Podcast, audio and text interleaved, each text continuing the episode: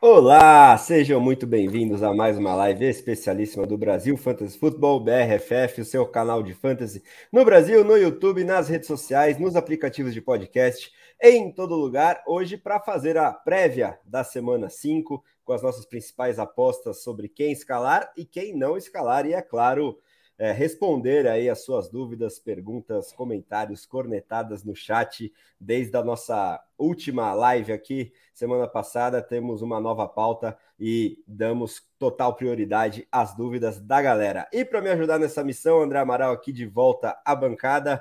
Tenho, claro, ele que está sempre aqui na cadeira cativa, Gabriel Mafra, e meu amigo Rafael Barbosa. E antes do destaque inicial deles, eu peço para vocês curtirem o vídeo, se inscreverem no canal e, é claro, participarem aqui no chat ao vivo com as suas dúvidas. E dito isso, quero destaque inicial dos meus amigos, prestes a ver mais um show de horrores do Chicago Bears, né, Mafra?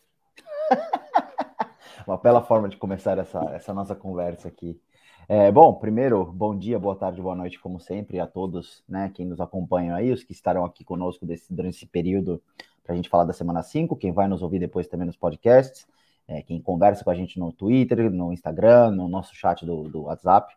É, então, primeiro, boa noite para todo mundo aí, bom dia, boa tarde. É, interessante essa semana, eu estava vendo os confrontos aqui, depois você vai falar um pouquinho do, dos over-unders.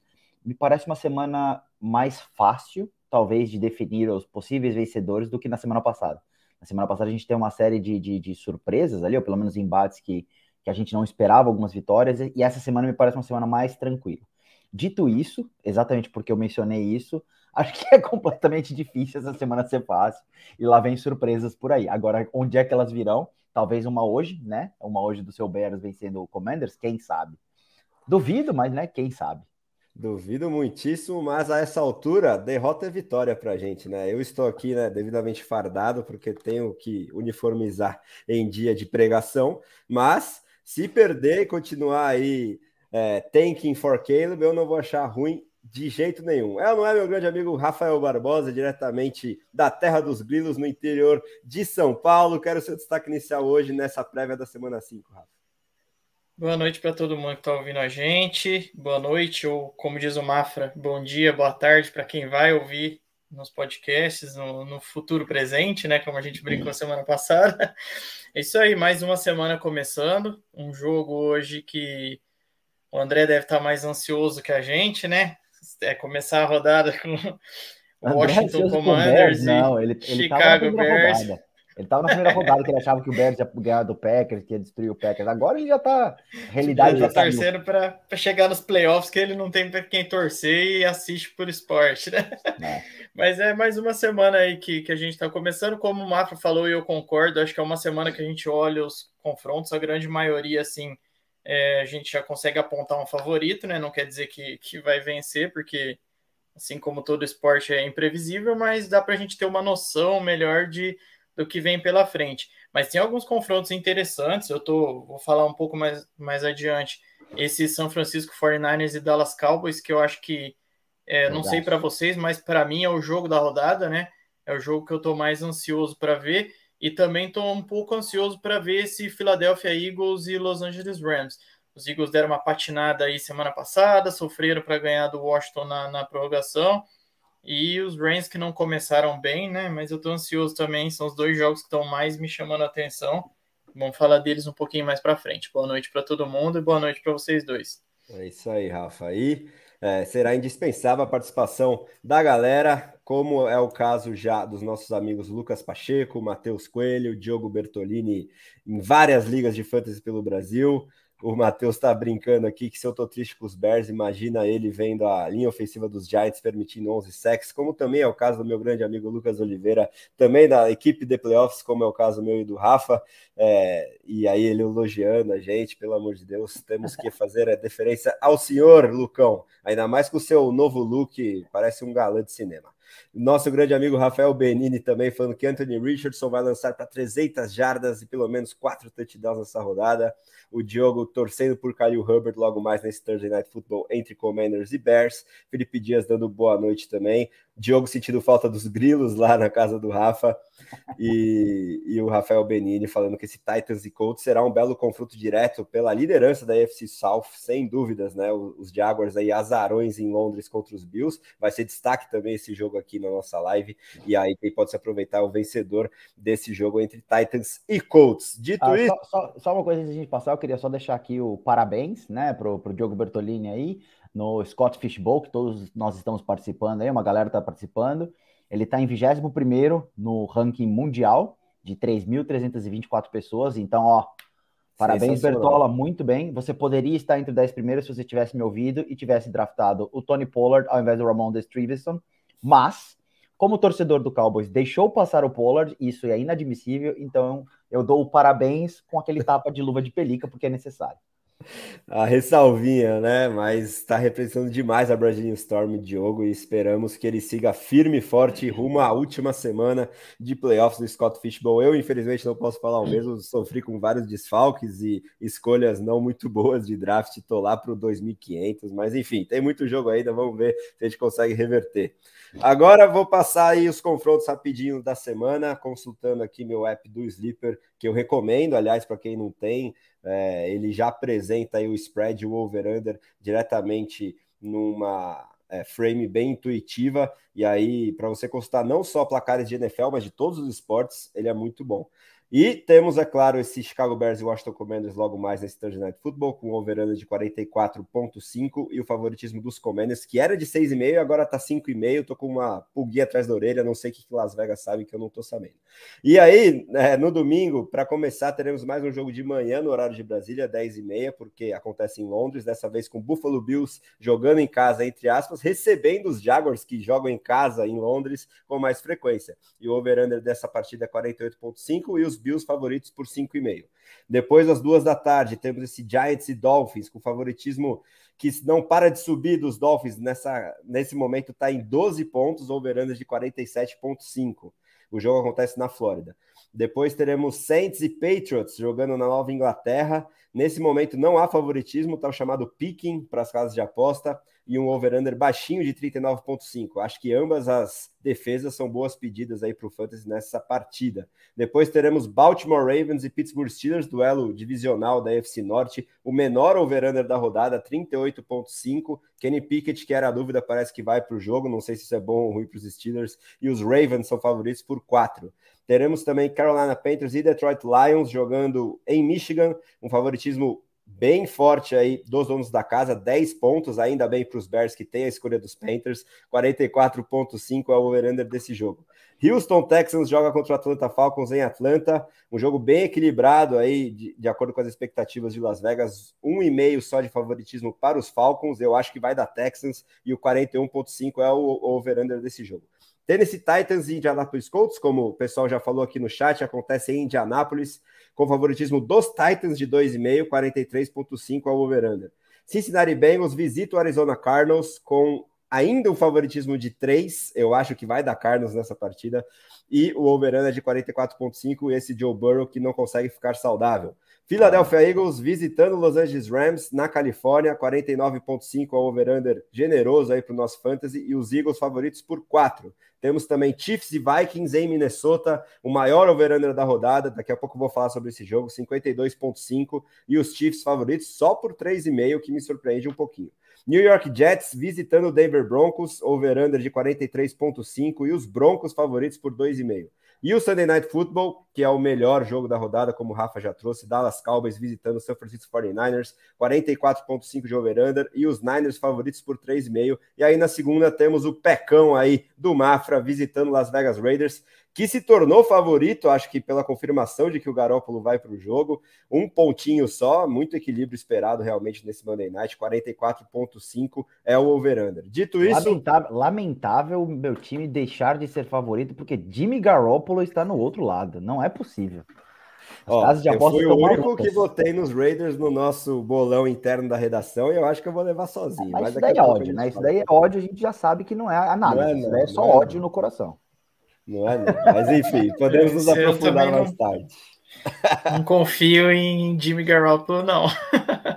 Bom, vamos, vamos, Vamos saudar quem chegou aqui no chat, como Gabriel Prado Vicente, o César Augusto e nosso assinante Álvaro Ximenes. E o pessoal já jogou perguntas, hein? Então vou passar uma para o Mafra e outra para o Rafa, começando por essa do Gabriel, que pergunta o seguinte: Amigos, dúvida de trade, liga Superflex, PPR e Tyrene Premium. Ele tem o Hurts, o Tua e o Purdy, três bons quarterbacks para Superflex. Além do Goddard e Tyrene. Um cara que precisa de quarterback ofereceu o Kelsey pelo Tua. E aí, Mafra, vale? Ah, eu acho que vale. Eu acho principalmente porque ele tem, nesse caso, um, né, um, um valor agregado muito grande de, de QBs ali, Hurts, Tua e Purdy. É, o Purdy tem, tem, ido muito bem nessa temporada. Se ele vai ser um quarterback franchise é outra discussão, mas ele tem ido muito bem, evoluiu bastante do, do ano passado para cá também. É, eu acho que vale demais. É, a, a, liga pode até ficar meio puta, porque ele vai pegar o Kelsey vai se tornar uma máquina, né? Com Hurts, Tua e Kelsey. Uh, mas eu acho que é uma troca extremamente justa. Ele deu sorte de ter três QBs ali na mão e pode, e pode lançar mão de um para melhorar essa posição de QB que ele tem. De QB não, desculpa, de Tyrande. É, ainda mais estarem em premium, o Kelsey ainda não decolou totalmente, mas acho que isso é questão de tempo. E se não é. for Dynasty, aí não tem nem o que pensar. Se for redraft, o Kelsey acho que teria um valor sozinho sim, superior sim. ao Tua. Se for Dynasty, a questão da idade equilibra bem mais a trade sendo Superflex, né? Aí quero saber se o Rafa concorda com a gente e responde já o Álvaro que está perguntando se ele escala o Calvin Ridley ou o Nico Collins em half PPR. Concordo com vocês na primeira. Mas estou com você também, tem que ver se é Dynasty ou não. Mas eu acho que até na Dynasty eu, eu faria essa, devido às outras opções que ele tem ali na posição.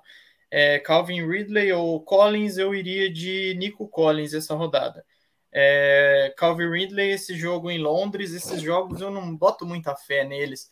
Tudo bem que, que Jackson já está acostumado, já está lá faz uma semana, já se adaptou ao fuso horário mas eu, eu não sei se é impressão minha, eu sinto que são jogos mais devagar, não sei se é porque eu tô com sono ali pela manhã, mas é, parece que é um jogo sempre que tem uma pontuação um pouco mais baixa.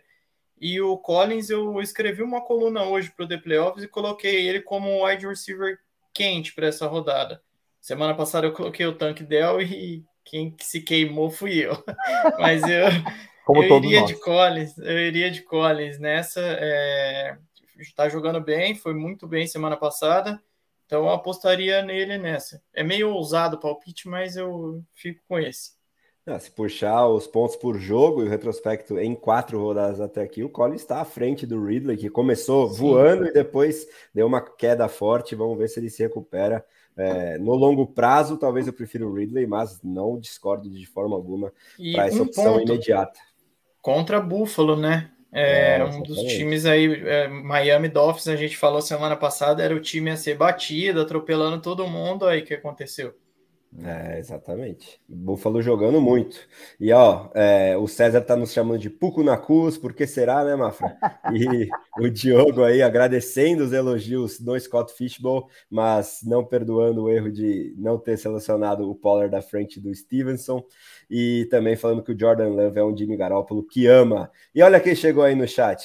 Meu rival da noite, Bonzeira, maior torcedor dos Commanders, vivo no Brasil, falando que eu estar fardado aqui de camisa dos Bears hoje é vergonhoso. Vergonhoso é o histórico receite administrativo do seu time, mas vamos virar a página juntos, Bonzeira. Você do lado de fora do campo e os Bears logo mais dentro de campo a partir de abril de 2024. Mas, ó, vamos perguntar, vamos puxar aqui essa pergunta do, do Felipe Mafra que está precisando de uma sugestão de wide receiver, acho que para buscar em trade, fugindo daqueles óbvios, Chase, JJ, Davante, Diggs, enfim, o que, que você vê aí na baixa como uma boa oportunidade de compra? Cara, vou puxar aqui até meu ranking aqui, que fica mais fácil de, de conseguir analisar algumas coisas, assim. Eu acho é que a, a gente aproveita para também falar que a gente tem o nosso ranking Sim. atualizado, né, do, do, do redraft. Então, para o resto da temporada, quem não, não entrou ainda, veja lá no nosso site. A gente também mandou isso no Twitter, ou mande também no, no, no nosso grupo do WhatsApp, que a gente partilha com vocês o link. É, mas tem os nomes que eu gosto, assim, que meio em baixa. O, o, Waddle não está muito bem essa temporada, ele está meio devagar, é, mas está numa, numa, numa, é num grupo ofensivo absurdamente bom. O Mike McDaniel é, é, monstro, ele já mostrou muito talento, então eu acho que é um cara interessante para talvez se comprar aí na baixa é um dos nomes principais ainda da NFL, continua sendo um puta de um nome, mas nesse exato momento não tá com tanta relevância. Então pode ser um, um cara para procurar aí também. Outro nome que, inclusive, eu até falar um pouquinho dele depois por conta da matchup hoje, mas que eu acho que eu tô muito alto nele, ou que eu acho que ele vai ter uma temporada absurda a partir de agora é o Terry McLaurin. Primeiro porque eu acho que o Sam Howell é um quarterback competente. É, a gente falou na semana passada, eu, o Rafa e, e, o Jones, sobre a questão do bounce back dele, né? Que ele teve uma péssima, um péssimo jogo na semana 3 e ele teve um bom jogo na semana 4. E o Terry McLaurin não está mais machucado. Ele está agora com o pé aparentemente 100%. Então isso vai fazer uma grande diferença. Eu gosto muito, muito do perfil dele. Outro cara que eu acho que vai crescer é o Tank Dell como a gente acabou de mencionar aqui. Eu gosto muito do perfil dele, ele tem realmente essa química com, com, com o Stroud. É, tem essa questão de que ele foi escolhido pelo Stroud para fazer parte também do Texans, então eu acho que o, o prognóstico dele, principalmente pela evolução do Stroud, é, é um bom nome para se buscar aí também. E por último, eu diria um cara que está embaixo, mas é um cara que você adora, André, eu acho que ele também pode melhorar a partir de agora, é o Garrett Wilson. É, eu gosto muito dele como jogador, ele é maravilhoso, ele está embaixo, e o Jets está embaixo, mas ele tem uma, uma é, como chama? um calendário não muito ruim a partir de agora. E considerando o que o Zach Wilson apresentou no, no, no jogo contra o Chiefs, e vamos torcer para que ele seja daquela consistência, o Garrett Wilson pode acabar sendo também um, um disruptor aí. Então são esses caras que eu acho que compraria na baixa nesse exato momento com um potencial interessante, que não devem valer também muita coisa, no sentido de você não ter que fazer um overpay nesse exato momento. Boa, gosto desses nomes. E para fazer um agrado do seu lado agora, e que sempre foi um queridinho meu também, outro que eu adicionaria aí é o Zay Flowers, que eu acho que está prestes a, a, voltar a ter um bom desempenho, e daqui a pouco eu vou falar mais especificamente sobre ele também. Agora, Rafa, responde o Bonzeiro aí sobre essa trade em Dynasty, hein? Você acha que Jerry Judy mais Rashid Shahid mais uma late first de 2024 pagaria o Weddle em um quarterback PPR? Difícil, hein? Talvez pra o Higgins tá e quem mais. Esse Weddle, viu? Então, é difícil aceitar no caso, né? É. Eu não, não aceitaria, acho não. Acho que vai precisar abrir mais um pouco da carteira. Pois é, para comprar Mas... o Higgins talvez valha, porque ele tá falando ali também, né?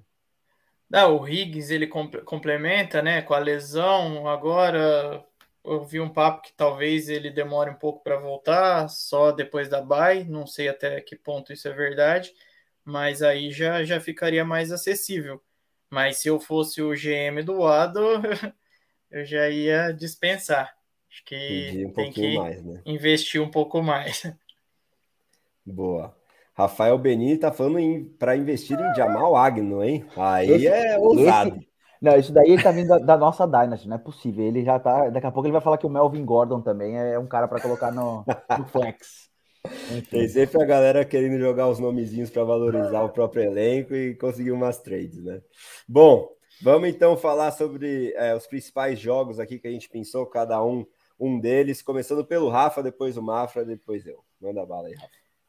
Então, eu separei o jogo que eu abri falando sobre, né? É São Francisco 49ers e Dallas Cowboys, porque é o jogo que eu, que eu tô mais interessado em ver essa rodada. Acho que, como a gente falou, o grande jogo da rodada.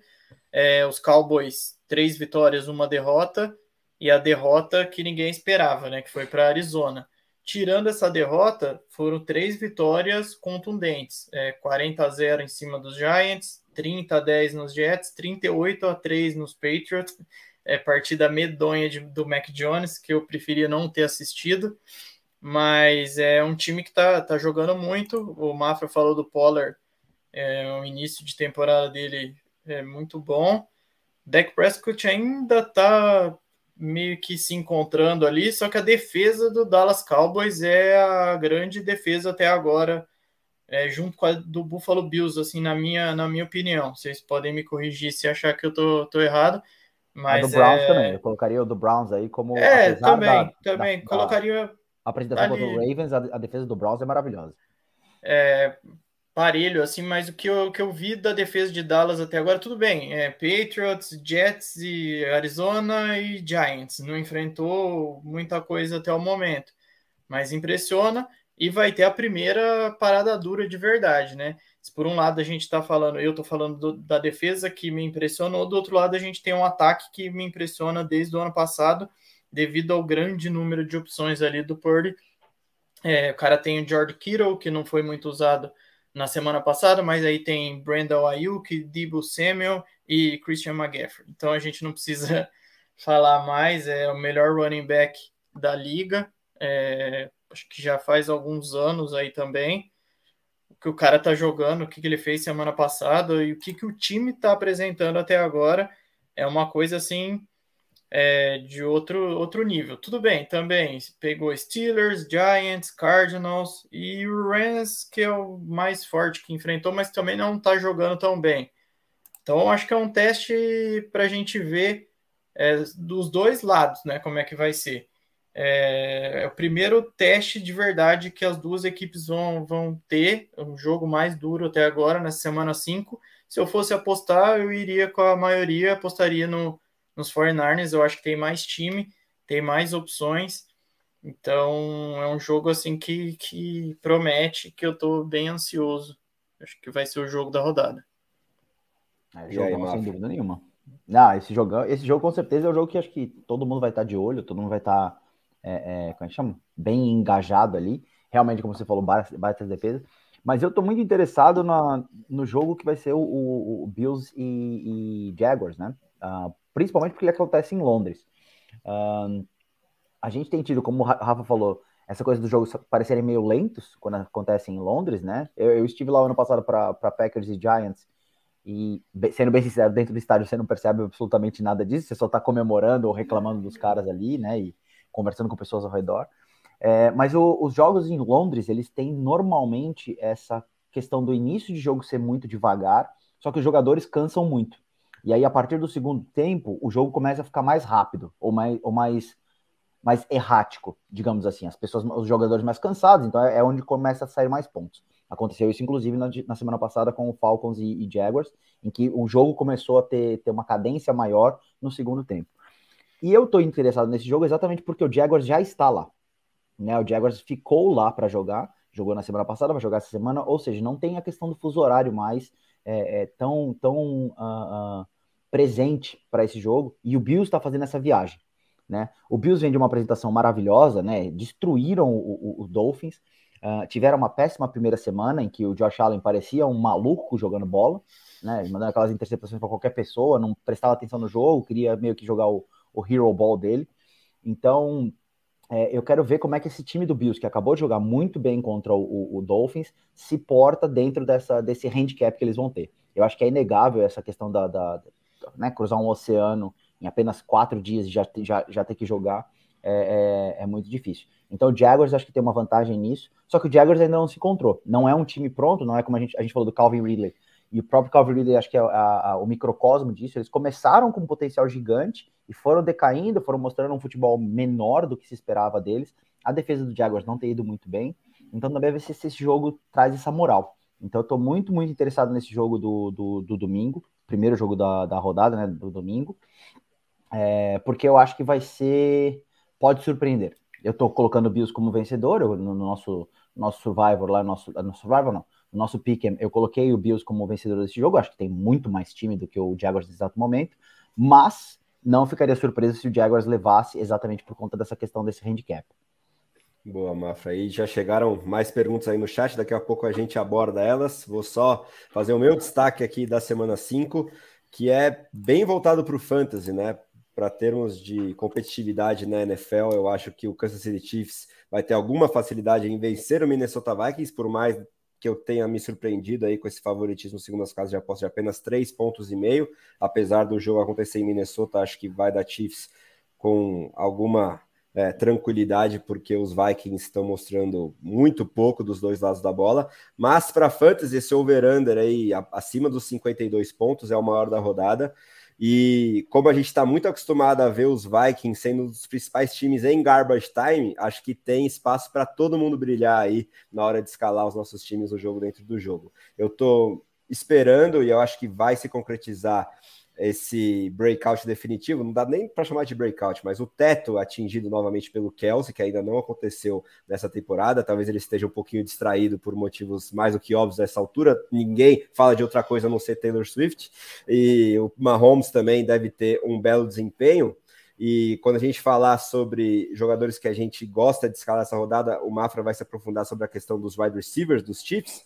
E aí eu quero saber também, já dando um spoiler, se a gente tem mesmo uma confirmação aí de Rashid Rice, principalmente, como esse nome de, é, se destacando um pouquinho desse grupo que parece tão interchangeable, né? Cada semana é um, não dá para confiar em ninguém, esse carrossel eterno. Eu ainda não confiaria em ninguém, mas se a gente começar a ver pistas mais claras, quem sabe pode ser o caso, ou o Sky Moore finalmente aparecendo, mas de qualquer forma, do lado dos Chiefs é Mahomes e Kelsey de olhos fechados sempre. E esse backfield que teve o Pacheco jogando muito bem contra os Jets e sendo o principal fator do ataque dos Chiefs, o que a gente não está acostumado na vitória aí na última rodada, agora ele vai ter, em tese, uma dificuldade maior, porque os Vikings, surpreendentemente, a única coisa defensiva que eles estão fazendo bem, pelo menos em termos estatísticos, é conter a corrida.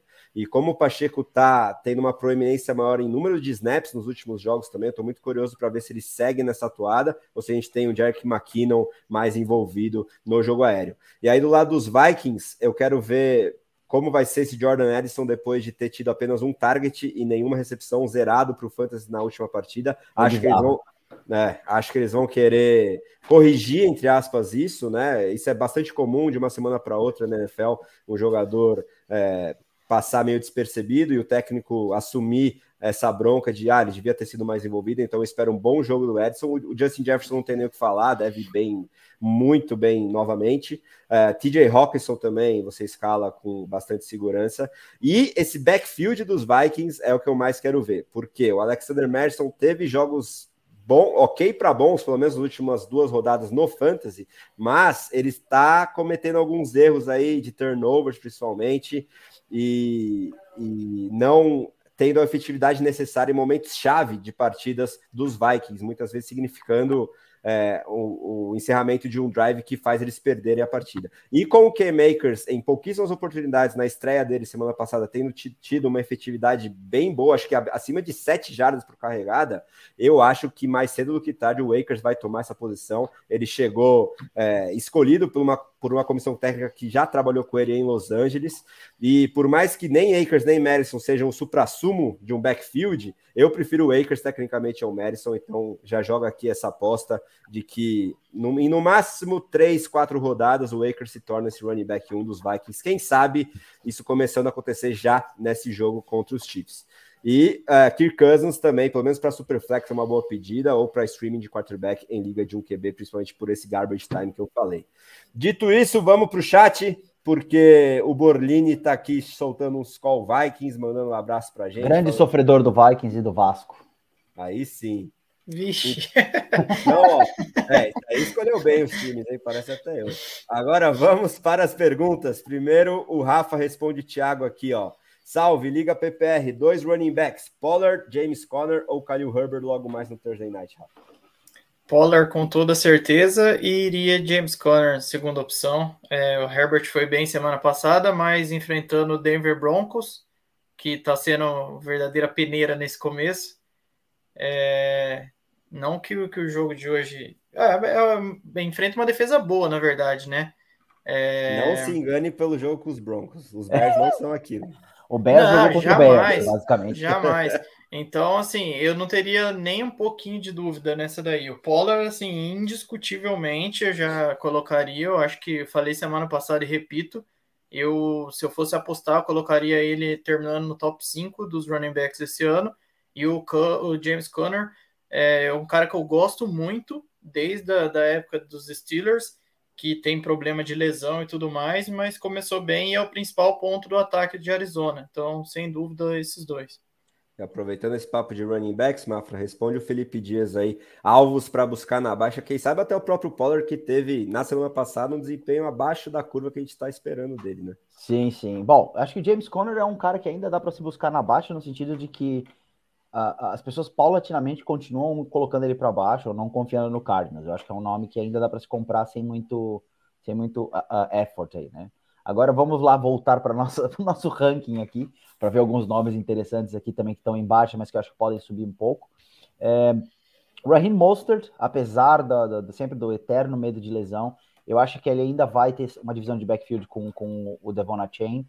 Uh, então ele pode ser um nome interessante, mas assim, como sendo seu RB2, como um possível flex, ele vai ter algumas semanas interessantes. Eu gosto desse nome. O Brian Robinson também, do, do, do, Commanders, acho que é um nome interessante que também. Aí tem tá que ser bem rápido, porque ele vai para 150 jardas daqui a pouco. É, então, exato, tem que comprar na próxima hora, hora e meia. Assim. Quem estiver nos ouvindo no podcast, então, já possivelmente já, né, ele já explodiu. Já perdeu a chance. chance. É. Mas enfim, peço desculpas de antemão né, por conta disso, mas o Brian Robinson acho que é um nome interessante. É, um cara que eu particularmente não gosto, está em baixa, muito abaixo nesse exato momento, mas tem o potencial é o Ramondre Stevenson, né? É, eu não gosto dele como, como, como running back, eu, eu, eu, fiquei longe dele em todos os drafts que eu fiz, uh, mas ele tem um talento, uh, uh, um potencial muito bom. Se o time do, do, do, do, do Patriots se organizar um pouquinho mais, ele vai dominar esse backfield, porque o Zeke não é, né, não tem mais a idade, não tem mais o potencial de ser esse, esse running back disruptivo. Nesse exato momento, ele está muito embaixo, então acho que pode ser um nome potencial também para se olhar para isso. E uma outra pessoa que foi extremamente ineficiente na semana passada, mas tem um histórico muito bom, Alvin Kamara. O Kamara foi muito, muito mal nesse retorno dele, mas ele teve o foco principal do time. Ele se tornou o cara do time.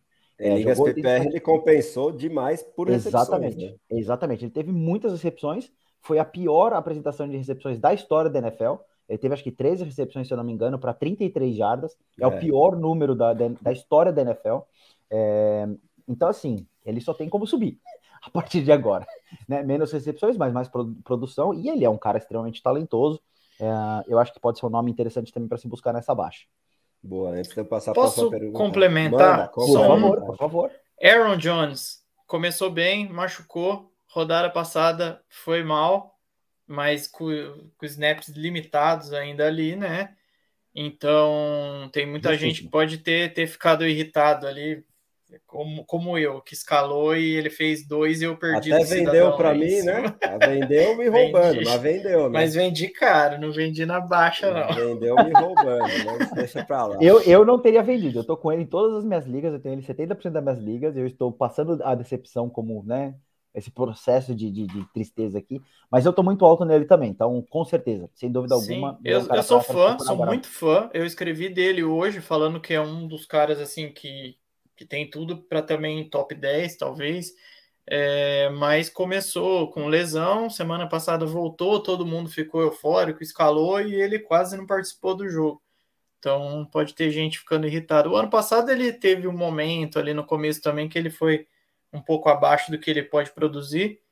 Então é a chance é agora, porque eu acho é. que ele vai crescer também. Sim. Que o Aaron Jones é muito mais um cara de teto, né? Ele tem esses jogos abaixo, mas ele entrega no mínimo dois, três, quatro jogos que ele ganha sua semana sozinho, vai para quase 30 pontos. O problema então... é Matt LaFleur, ok? Exato. O problema, o problema é o Matt LaFleur. Mas com o AJ Dillon não jogando o que tá jogando, acho que favorece um pouquinho mais o veterano. Né? O problema é a linha ofensiva ali. A linha ofensiva não deixa é. os running backs jogarem. Não tem nem chance do running back querer produzir. Então, mas sim, o Aaron Jones é um ótimo jogador para se comprar agora na baixa, porque talento ele tem absurdo absurdo. E prestes a pegar os Raiders, né? Que é. devem facilitar. Agora, antes da próxima pergunta aí que eu vou passar para o Rafa, o Thiago tá te perguntando, Mafra, se está preparado para enfeitar o Pucanacu aí na Liga do Fantasy Futebolista, Guigiani, nosso amigo. Infelizmente, não dá para pegar Puka em todas as ligas, né? Algumas pessoas. Coraçãozinho fica dividido. É, é, aquela coisa, eu vou torcer para que ele faça muitos pontos, mas o resto do time dele não faça tantos. Inclusive, Thiago, só para te lembrar, a tua, a tua defesa está em bye. Então pegue pelo menos uma defesa para jogar comigo de, de igual para igual. Se for para ganhar, ganhe, né? Assim, se for para perder, também perda com o seu time inteiro. Perca com o seu time inteiro é, é, é, jogando. Aí sim. E aí, Rafa, responde o José Teixeira aqui. Considerando essa baixa do Calvin Ridley, seria uma boa apostar em Zay Jones, pelo menos para deixar no IR ali, porque nesse momento ele está questionable. Acho que a tendência é que ele jogue na, na manhã de domingo em Londres, mas voltando de lesão também tem que ser considerado, né? Sim, é, eu gosto do Zay Jones, eu acho que é um bom jogador. A gente até discutiu isso aqui na primeira live que eu participei, que ele estava com mais snaps no início do que o próprio Christian Kirk, né? É, na pré-temporada também e na semana 1. A semana 1 ele foi muito bem. Na semana 2 ele machucou e ele zerou, mas ele teve duas bolas na endzone que o, o Lawrence lançou para ele que ele pisou fora por centímetros ali, que ele poderia ter anotado dois touchdowns. Foi um cara avisado na end zone. É, mas assim, depende do elenco que ele tem. Eu não, eu não apostaria no, no Zay Jones se ele for jogar para domingo para colocar no time, não, para escalar nem no flex. Mas aí vai depender do, do elenco dele, do tipo de liga que ele joga e tudo mais. Mas é um cara que eu deixaria no banco ali para observar um pouco ainda, para ver se ele vai ser esse wide receiver 2 mesmo vai ter uma produção legal nessa baixa do Ridley, mas eu aposto que o Ridley vai crescer também esse ano, é, assim como o ataque inteiro de Jackson, né, que está devendo. Eu vou falar um pouco do, do Lawrence mais, mais para frente, mas eu acho que, que o time vai crescer, então, para ficar de olho. Boa, então antes da gente partir para o próximo tópico, destaco que o Lucas ficou impressionado com o fato do Mafra ter ficado irritado com o Aaron Jones. E o Dudu está perguntando aqui quem ele escala na vaga de wide receiver, Mafra. Gabe Davis, DeAndre Hopkins, Jerry Judy ou Michael Wilson? Se for só um, eu diria que possivelmente DeAndre Hopkins. Eu acho que é talvez a, a, a opção mais segura. O Gabe Davis eu ficaria longe dele para essa semana, exatamente por, por conta que eu falei dessa questão do, do, do, do fuso horário e do, do, estilo do jogo. Para mim vai ser um jogo mais, mais troncado do que qualquer coisa. É, Jerry Judy é um cara que. Nem? Eu avisei. É, é, não, eu também, eu também. Eu, o Jerry Judy é filho do Bretas, é, é coisa, é coisa do, do nosso Monza, né? Então deixa, deixa para ele esse, esse daí. O dia que ele vier na nossa live aqui, na nossa, nossa conversa, é ele que defenda Jerry Judy. E o Michael Wilson é, é um cara que eu já gostava muito dele, a gente falou sobre ele na época do draft, a gente inclusive comentou um pouquinho sobre isso, falamos essa semana, inclusive, no nosso chat do, do, do WhatsApp. É, ele veio uma semana maravilhosa, semana passada, com dois touchdowns e tudo mais. E ele tem o único perfil diferente daquele grupo todo de recebedores do Cardinals. Ele é o único cara grande, ele é o único cara de possession, ele é o, o mestre da, da end zone ali, né? Então, assim, eu gosto mais do, do, potencial dele do que dos outros. Agora, o Hopkins, sem dúvida nenhuma, é o cara mais estabelecido. Então, desses quatro, Hopkins e Michael Wilson, talvez ali brigando para essa primeira escolha, digamos, né? E aí o Judy e o Gabe Davis como segundo e terceiro. Ou terceiro e quarto. É, tô contigo também. Acho que o maior teto é do Michael Wilson e a escolha, escolha mais segura, o maior piso é do Hopkins. Então, talvez, se você for muito azarão no seu confronto, aí vai de Wilson. Se não, se for equilibrado, aí acho que o Hopkins é mais segurança mesmo. Agora vamos para o nosso próximo assunto, que são três jogadores indispensáveis para no, as nossas escalação, né, escalações nesta semana 5. Manda bala, Mafra, depois o Rafa já emenda. Boa. Eu vou mandar então aqui uh, começar com o que você havia comentado, né? Uh, aliás, falar um pouquinho dessa questão do, do jogo do, do, do, Detroit Lions e Carolina Panthers, uh, que a gente comentou a questão do spread. Eu gosto muito do Goff para esse jogo. Eu acho que o Goff é um starter indiscutível. É, por mais que ele não tenha números, digamos, absurdos nesse exatamente, ele tem acho que um touchdown e uma interceptação praticamente quase todos os jogos. Só tem um jogo que ele teve três touchdowns. É, mas a defesa do Panthers não, não, segura ninguém. Eles têm uma média de 313 jardas por jogo, né? Uh, e tem já, já tomaram 11 touchdowns uh, uh, na temporada. Então eu gosto muito da, da, do prognóstico dele. Não sabemos ainda se a Ra joga ou não, né? Ele tá, tá ainda para ser confirmado, ele tá com uma dor no abdômen. mas o, a, a, chegada do Jameson Williams também vai abrir essa bola de, de, de a bola longa, né? E pode até também trazer mais pontos para o Jamir Gibbs. Então eu gosto muito do, do, do, do Goff para essa semana, além, lógico, de outros que são indiscutíveis starters. Então, para mim, esse seria o primeiro nome aí para se colocar. O segundo jogador que eu acho que também é, é, é indiscutível para essa semana é o que eu falei do, do, Terry McLaurin, né? Primeiro porque joga contra o Bears, então qualquer jogador que for jogar contra o Bears, eu vou sempre falar que é uma prioridade. Um, mas ele tem já 81% dos snaps do time, então ele está em campo o tempo todo. É, e ele toda semana tem aumentado o número de, de, de targets e recepções. Então ele, ele começou a temporada semi-machucado com somente quatro targets. No, na segunda semana, na terceira semana, ele teve seis targets em cada jogo, e na semana passada já teve dez.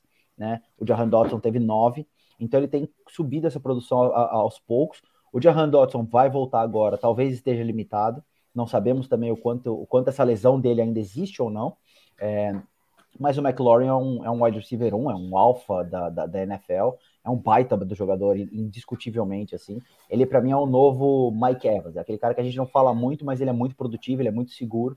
Então, para mim, é um starter é, é, indiscutível. E o terceiro é o, o nosso querido CJ Stroud, o nosso novo queridinho rookie. É, ele joga contra o Falcons, que não é também uma defesa muito absurda. Uh, ele está com uma média de 300 jardas por jogo, o que é muito, muito bom para um rookie. Uh, é o segundo, se eu não me engano, na história da NFL é, com esse número de jardas. Uh, o Patrick Mahomes, por exemplo, nos primeiros quatro jogos dele teve somente 200 e... Somente é ótimo, né? Somente, mas ele teve uh, 283, 289, se eu não me engano. Então o CJ Stroud também está com um número muito alto. Ele não tem interceptações até agora, uh, com mais de 1.200 jardas. E assim, eu acho que o CJ Stroud também é um cara que, para essa semana, sem dúvida alguma, se começa. Então eu ficaria com uh, Jared Goff, Terry McLaurin e CJ Stroud para essa semana. Boa, Mafra. E aí, Rafa, quais são seus três nomes? Eu vou começar com o Brian Robinson contra o Chicago Bears também. Vou com o Mafra nessa, que quem joga contra os Bears a gente tem que escalar, infelizmente. É, o Robinson tá muito bem até agora na temporada, né? São três touchdowns correndo com a bola já e um recebendo passe. É, ele tá mostrando o que a gente esperava dele quando ele foi draftado. Infelizmente, ele teve aquele problema lá do tiro no pé no início da, da temporada passada perdeu um tempo, mas está jogando bem esse ano. E é um time que está usando e abusando do, do jogo terrestre e enfrenta a segunda pior defesa contra o jogo corrido. Então ele vai ser muito usado hoje. É que tudo que eu falei semana passada deu ao contrário, né? Infelizmente. Tava conversando isso com o Mafra antes da gente, de gente entrar no ar. É, ah, escala o Gibbs, o Gibbs foi mal. Ah, Montgomery, não sei, é, foi bem, mas Brian Robinson hoje a chance de ir mal é, é pequena. Então é um nome que para mim seria indispensável, até porque pelo confronto mesmo, né? O segundo eu vou com Garrett Wilson. A gente falou dele no início que ele não tá bem, é, ele não tem um quarterback confiável. Mas assistindo o jogo dos Jets contra os Chiefs, a gente já viu uma melhora ali no, no Zach Wilson e no time. E não tem confronto melhor para ele crescer do que o dessa rodada, que é contra o Denver Broncos, né? Não só ele, mas eu diria é, o time como um todo.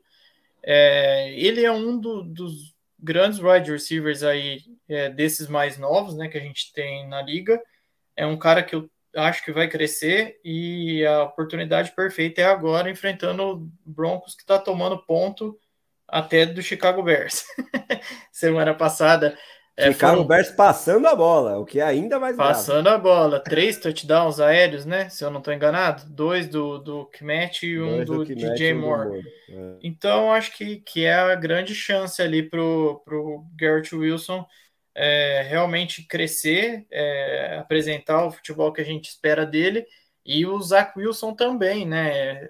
Se firmar, entre aspas, é, tirar um pouco dessa desconfiança que está em cima dele. E o terceiro nome que eu vou citar é San Laporta. Vou pegar carona no que o Mafra falou desse jogo, né? Do, do matchup favorável aí contra Carolina. É, Laporta tem me impressionado mais do que eu imaginava. Eu achei que ele ia bem, mas ele está além das expectativas. O time está se apresentando muito bem, né? É, eu assisti acho que dois jogos de Detroit e deu gosto de ver. Eu gostei bastante do que eu vi. E ele é um cara assim que é muito confiável ali para o Goff lançar para ele. Ele recepciona a grande maioria dos passes que vem na direção dele, está crescendo, está é no top 5 dos Tyrants, se não me engano, está em segundo, né? Não sei se ele perdeu essa condição na, na rodada passada, mas ele estava em segundo, é, com mais pontos no Fantasy, e uma oportunidade boa aí de, de crescer ainda mais. Enquanto o Kelsey e o Andrews ainda não mostraram o que a gente espera deles, o Laporta está sendo confiável e indo além das expectativas. Então Boa. seriam esses três nomes indispensáveis aí que eu separei.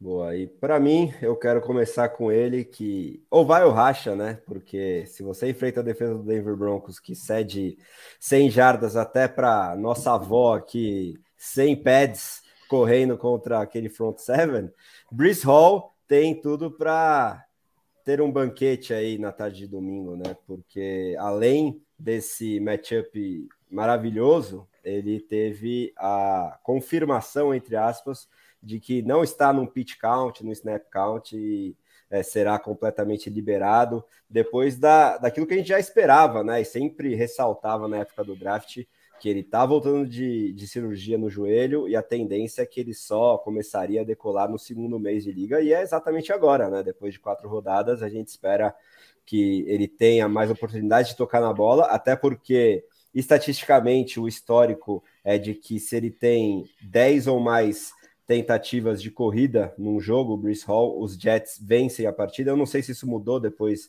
da última semana. Posso até consultar aqui, eu não tenho de cabeça o número de carregadas que ele teve contra os Chiefs, mas pelo menos até a semana 2, 3 ali, era essa a estatística, né? É, no primeiro e segundo ano dele, quando ele teve 10 ou mais carregadas, os Jets venceram. E como eu acho, inclusive, que Nova York vence essa partida contra Denver, porque também tem toda a narrativa envolvendo o Sean Payton nos bastidores, eles vão vir com sangue nos olhos aí a comissão técnica dos Jets, que foi tão criticada na pessoa do Nathaniel Hackett, que é o coordenador ofensivo atual dos Jets e era o treinador que fez um desastre em Denver na última temporada, e o Sean Payton, que não tinha nada a ver com isso, jogou o cara para debaixo do ônibus, né? Não foi nem um pouco elegante. Sacanagem, foi, foi, foi, é, foi bem deselegante aquilo ali. Exatamente. Então eu espero aí que os Jets venham é, com a faca e o queijo na, na, na, mão, né, a faca entre os dentes, e o Bruce Hall vai ser fator decisivo para essa partida. Eu tenho ele na nossa liga, né, Rafa? E se ele não for bem dessa vez, aí eu vou começar a me preocupar definitivamente. Mas enfim, aí eu te mando muito. o AJ Dillon nele. Ah, depois. sim, nem assim eu vou aceitar.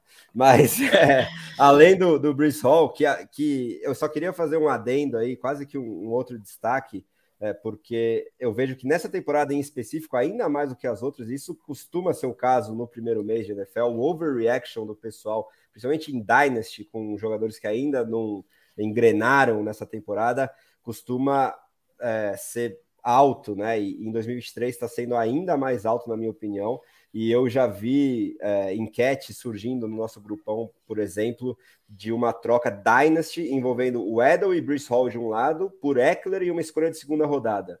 Em tese, na grande maioria dos rankings, o Hall sozinho estaria à frente do Eckler em Dynasty pela questão do talento e da idade, né?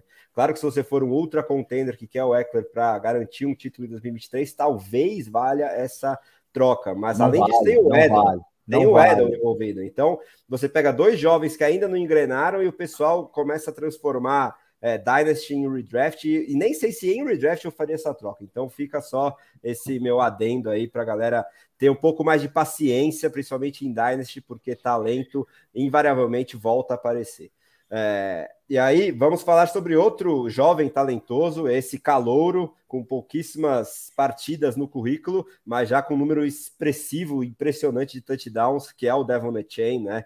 Eu, inclusive, fiz a besteira de dropar ele da semana 1 para a semana 2 nessa liga, porque eu achei que se ele não estava sendo relacionado até então, o Raheem Monster jogando bem, é, a, a, a, tendência é que ele demoraria para ter chances, até porque tem a preocupação com o joelho dele, mas nada. Mike McDaniel, quando finalmente soltou o menino, soltou definitivamente, e ainda mais jogando contra os Giants, a tendência é que ele siga muito quente e seja top 5, talvez, running back pela terceira semana seguida. Não sei se com média de dois ou mais touchdowns, mas pelo menos quase 100 jardas é quase garantido, porque o game script tende a favorecê-lo também nesse jogo contra Nova York. André, tô ter... um pouco decepcionado que você jogou, dropou o Achain, considerando que o, o Achain é o seu Puka na cua, velho. Desde é, essa do então. draft que a gente falava sobre ele, você falou muito bem dele, levantou a bola do Achain, enfim, você até discutiu sobre ele ser um first rounder em rookie draft, e aí você dropa o cara. Foi, cadê, foi. cadê, cadê o, o né, o, o, o Don't Stop Believing, cara. Tem que ser não, assim. Eu tenho que deixar meu protesto aqui que não passou a minha petição para ter um lugarzinho a mais no banco, inclusive por culpa do Rafael aqui. E aí, porque eu achava que meu elenco estava bem servido e banquinho curto, eu falei, talvez eu consiga pegar o Achain de volta daqui a duas, três semanas, mas não foi o caso. Enfim, arrependimentos que todos têm no Fantasy. É, e aí, além de Hall e a Chain, vou trazer um wide receiver aqui que, em regra, é no-brainer para escalar, mas como a gente está falando de jogador indispensável, eu gosto da narrativa envolvendo esse revenge game do Davante Adams. Eu quero também é, alfinetar de leve meu amigo Mafra, porque eu acho que ele vai ser o ponto-chave para a vitória dos Raiders na segunda-feira contra os Packers, porque é, ele, ele tem um, uma pequena chip no shoulder aí da, da franquia que ele fez história em Green Bay, é claro. Tá acostumado a treinar contra o Jair Alexander, que deve ser o marcador principal dele, e que não vem bem, né? Tirando a semana 1 ali,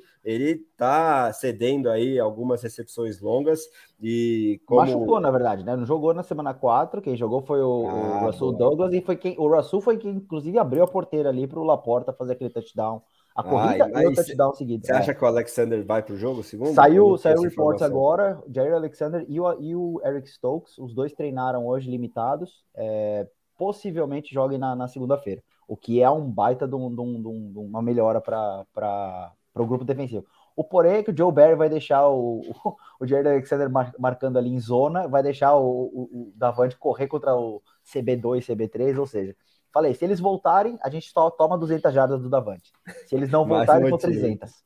É. Pronto, então tá aí esse revenge game aí, eu acho que, que vale o carimbo no Davante Adams. Então, antes da nossa é, próximo, nosso próximo tópico aqui, vamos voltar para o chat, porque chegou provocação aqui do Lucas para o Mafra, falando sobre Cortland Sutton e Brock Purdy, que ele não acreditava tanto assim, estão tendo um início de ano bom.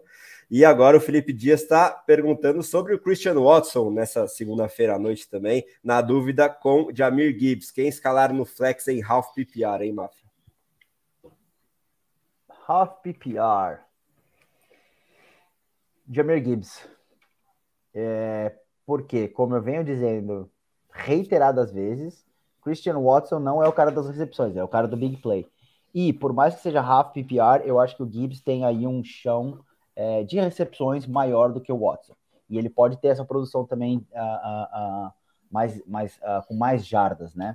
Acabei de mencionar o Goff como um must start para mim exatamente por conta disso, porque eu acho que todas as peças ofensivas devem produzir mais.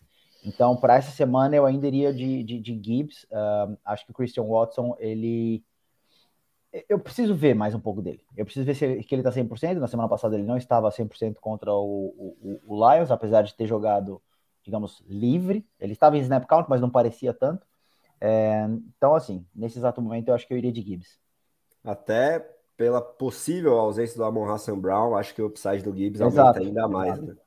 Exato. E aí, Rafa, concorda com a escolha do Gibbs e já responde o Léo Carneiro também sobre a possível interferência de Jeff Wilson nesse backfield dos Dolphins. Ele fala o seguinte: Jeff Wilson voltando de lesão para goal line não interfere em a Chain Monster. Ano passado ele era muito utilizado nessas ocasiões. Você teme por isso, Rafa? Não temo e dropei o Jeff Wilson ontem. Inclusive, se ele for bem, eu vou passar o que você passou. Mas eu acho que, pelo que os outros dois estão apresentando até agora, seria muito perigoso eles tentarem fazer alguma mudança, né? Eu acho que o Monster começou bem. Semana passada ele já teve uma, uma queda de produção, porque o Achane foi mais acionado no jogo contra os Bills, né? É, tudo bem que foi enfrentar uma defesa bem forte ali, mas eu acho que no momento Jeff Wilson não, não vai ter tanta vez, não. Posso estar enganado, mas eu acho que McDaniels vai continuar usando a dupla que, que vem fazendo sucesso. Não sei se vocês concordam comigo. E é. respondendo ao anterior, estou com vocês também, iria de Gibbs. Boa. E eu acho que essa preocupação sobre o peso do Etienne, que o Léo levanta aqui, diz que ele é leve para a goal line, concordo, é compensado com juros e correção monetária pela eficiência enorme desse ataque dos Dolphins, ainda mais esse esquema é, de, de, zone run que o Mike McDaniel roda tão bem e que prioriza a velocidade, né? Então, mesmo se o Jeff Wilson voltando for utilizado mesmo nessas situações de goal line, acho que vai ter espaço para os velocistas, mas aí a minha aposta é que no longo prazo o Achain seja o, o 1A, pelo menos, do 1B Monster. Acho que isso já se solidificou na última rodada, mas hoje, principalmente pela ausência do Wilson, o Monster ainda é bastante escalável para o Fantasy, além do Achain. Sim. E vou, te, vou, só fazer um complemento. Na surra que os Dolphins deram nos Broncos, o Monster ficou, na maioria das vezes, mais aberto, numa espécie de wide receiver, enquanto a Chain estava de running back. O Waddle não jogou contra os Broncos e o Monster teve atuação é, inflada, digamos assim, pelas recepções dele. Tudo bem, ele anotou quatro touchdowns naquele jogo também, né? Mas ele, ele recepcionou mais a bola do que correu. Então a Chain ali já começou a, a tomar o espaço, digamos assim, e jogo passado mostrou mais ainda isso. É, eu tô com vocês nesse, nessa questão, mas o Leandro, ele, o Leonardo, aliás, desculpa, Leandro não. O Leonardo ele levanta aí um ponto que é o, exatamente o ponto que eu falei antes da gente começar a temporada do Zeke com o Ramon Stevenson. A questão não é ele bem, a questão é ele atrapalhar a produção de um ou outro. É, e ele ser esse cara chato que vai aparecer ali quando ninguém espera, e aí você perde aquele touchdown, perde aquele, né, aqueles seis pontinhos ali, sete pontinhos, é, por causa de uma recepção de, de, final. Mas eu acho que assim, eu tô, tô vendido nessa, nessa que vocês estão falando, de questão que ele não vai atrapalhar, mas vale a pena ficar de olho, porque o Mike McDaniel, o que ele quer, o que ele quer é ganhar. Ele não quer necessariamente fazer com que o Achain seja o Rookie of the Year, ou que o Mostert seja né, o running back um da, da, da temporada. Sem dúvida. E aí, ó, o seu amigo Borlini Mafra fala sobre Deep Sleepers Acho que um deles nem tanto assim, mas dois nomes que você gosta. Então, fala para ele o que esperar numa liga extremamente profunda de Rochelle Johnson. Aí acho que é bondade demais, por mais que o jogador em si seja bom, ele só está no lugar errado. E, é, e além dele, é, ele cita o Tank Dell e o Terrence Marshall. Você acha que dá para esperar alguma coisa deles nessa rodada aí numa liga profunda? Ah, cara, o Roshan Johnson ainda não, mas eu continuo para mim que ele é o melhor running back do, do, do Bears, é o cara que vai dominar esse backfield é, extremamente uh, uh, efetivo em pass protection, que é uma coisa que o, que o coitado do Justin Fields precisa demais. É, ele sabe fazer todo tipo de jogo, ele sabe, ele tem uma leitura muito boa. Enfim, para mim ele é um, um, dos melhores rookies desse ano. Já gostava muito dele na época que a gente conversou sobre, como, né, sobre o, o, draft em si. O Tank Dell também está demonstrando essa química muito legal com o CJ Stroud, já está começando a ter um protagonismo maior, eu diria. Um, o Terrace Marshall é um cara que. É. Eu, eu, não tenho uma opinião mais formada nele. Eu já fui mais vendido nele na época que Sobra era. para ele só lá. É, exato. Hoje, hoje ele é mais o meu folclore com o Rui, né? De que esse é o cara que vai, mas não vai. É o Russell Gage do Rui. Para mim é o meu Terrace Marshall, assim. Então eu não, não tô muito vendido nele, não. Acho que o uh, Johnson e o Tank Dell são ótimas escolhas. É, e ele colocou o Rochelle Johnson aí, porque na nossa liga a gente tem a, a, a o histórico de ficar nomeando as pessoas de nomes diferentes. Então, McCaffrey é macaxeira, o Aaron Jones eu chamo de MVP, então, enfim. É, a nossa liga a gente tem essa, essa coisa de criar alcunhas, criar apelidos para todos os jogadores. Que é a Pelegos que ele está É a Pelegos, exatamente. Boa, 10 anos de liga já. Aí sim, em 10 anos é para comemorar. Agora vamos para nosso próximo tópico, que são três jogadores para cada um de nós. Interessantes, boas apostas aí para essa semana 5, Rafa. Começa com você, depois o Mafra já emenda.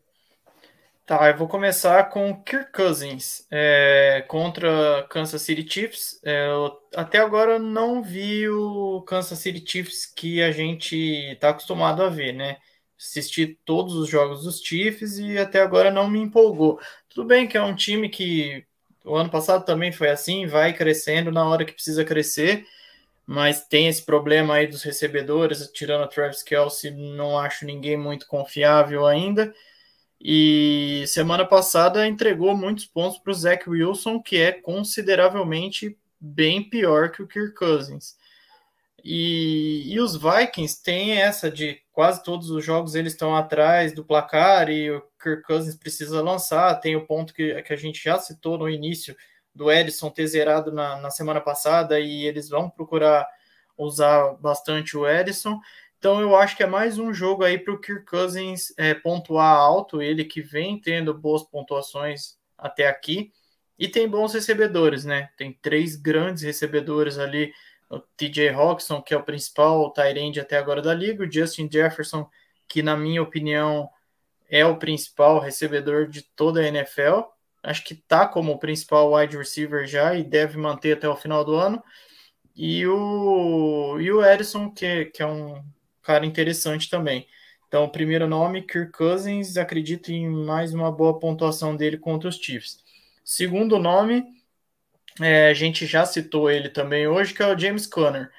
É, confronto do Arizona Cardinals contra o Cincinnati Bengals. Os Bengals eu não sei se vão se recuperar mais, já estou com, com, o pé atrás.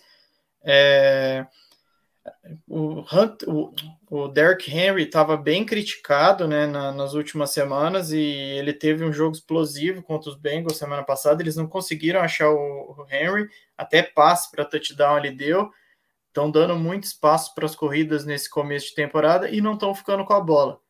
É, o Arizona talvez é uma grata surpresa para todo mundo nesse início de ano, né? Imaginava que seria um time que ia ser o saco de pancada e não está sendo assim.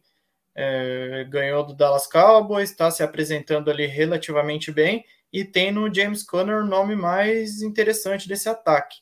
Então acho que o Conner tem tudo para continuar pontuando bem. É, Cincinnati tem esse problema aí do Joe Burrow que não está 100% e isso está prejudicando o time inteiro. Agora perdeu o T. Higgins, é, a marcação deve ficar mais esperta ainda no, no Jamar Chase e a possibilidade de menos posse de bola para o Cincinnati. Então seria o segundo nome. O terceiro nome é Romeo Dobbs. é, quatro jogos meu na coração, temporada. Meu coração agradece, meu coração agradece. É excelente jogador. Infelizmente, eu, eu troquei ele na, na, liga que eu tô com o André essa semana, porque eu tive uma, uma ideia interessante ali, eu tive que abrir mão dele, mas. por que a risada? Não, deixa é... pra lá, deixa pra lá. O senhor é o maior larápio da Liga de Playoffs. é, em quatro rodadas, ele superou os 18 pontos no Fantasy em três oportunidades. Então, ele vem confirmando aquilo que eu estou escutando aqui nas lives desde antes de eu começar a participar, que é que ele seria o principal recebedor de Green Bay e o Watson seria esse cara da big play mesmo. É a bola de segurança do Jordan Love. Semana passada, perdoa o termo, Mafra, mas os Packers foram horrorosos contra os Lions e ele foi a única coisa que salvou ali, digamos assim. Ele está se mostrando um cara bem seguro. É, a tendência é que continue nessa faixa de, de pontuação ou até aumente. Então é uma ótima opção ali para flex. Eu, como eu falei, eu troquei, mas ele seria meu titular nessa, nessa rodada é, na posição de flex antes dessa trade. E é um cara que está me impressionando positivamente, sim. Eu esperava que ele ia bem, mas ele está até acima das minhas expectativas. Tomara que continue crescendo, porque um jogador bem interessante. Então, ficaria com esses três nomes hoje. Com esse gancho fica fácil você emendar, né, Márcio? não, eu vou, eu vou, de dubs, dubs e dubs. Não, tô brincando. é, mas o, o, problema do Packers da semana passada foi que a, a, linha ofensiva resolveu jogar como o Bears. Então aí não, não tem como. Não tem como fazer absolutamente nada. Ou Bears ou Bears. falar de Bears toda hora, Márcio? Toda hora. Ah, com, você, com você aqui, André, a gente precisa trocar, né? A gente precisa trocar as nossas experiências, porque a sua é horrível. A minha tá ok. Né? Minha experiência esse ano tá, tá aqui, ó. Já compensou tudo. Agora é pensar no draft, deixa pra lá. Feliz Boa. ano novo. Muito bem, muito bem. Bom, mas os meus três nomes aqui, então, falando com questão de wide receivers, é, e a gente falou isso um pouquinho antes, né? Eu, eu acho que são bons nomes para essa rodada, o Rashid Rice e o Sky Moore. É, para mim, são os dois wide receivers do, do, do, do time do, do Chiefs. Ainda não produziram muita coisa, é verdade. O Rashid Rice até teve uma semana legal, mas, enfim, não, não mostrou ainda aquela química, né? Que, por exemplo, o Tyreek Hill teve com, com, com o Mahomes há tempos atrás. É, não existe, acho que nenhum dif diferencial nesse exato momento, mas eu gosto dos dois nomes, principalmente para esse jogo contra o, o, Vikings, porque o Minnesota Vikings é hoje a quarta pior defesa da NFL é, em termos de pontos cedidos para wide receivers. Eles têm cedido uma média de 38 pontos por jogo. É, logicamente, Kelsey continua sendo Kelsey, não vamos nunca né, é, como é chama? desbancar o Kelsey ali como o target 1 desse, desse time, o target 1 do Mahomes, mas é, eu acho que ou Rashid Rice ou Sky Moore, ou talvez os dois vão ter aí um bom chão. E por conta disso, eu acho que são dois nomes interessantes para ficar de olho. É, então, esses seriam os dois primeiros. Eu sei que eu estou roubando um pouco no jogo, porque eu estou colocando dois né, pelo preço de um, uh, mas acho que são duas opções. Outro cara que eu gosto muito, a gente já falou um pouquinho aqui, uh, acho que eu já expliquei até um pouco do racional, é o próprio Michael Wilson.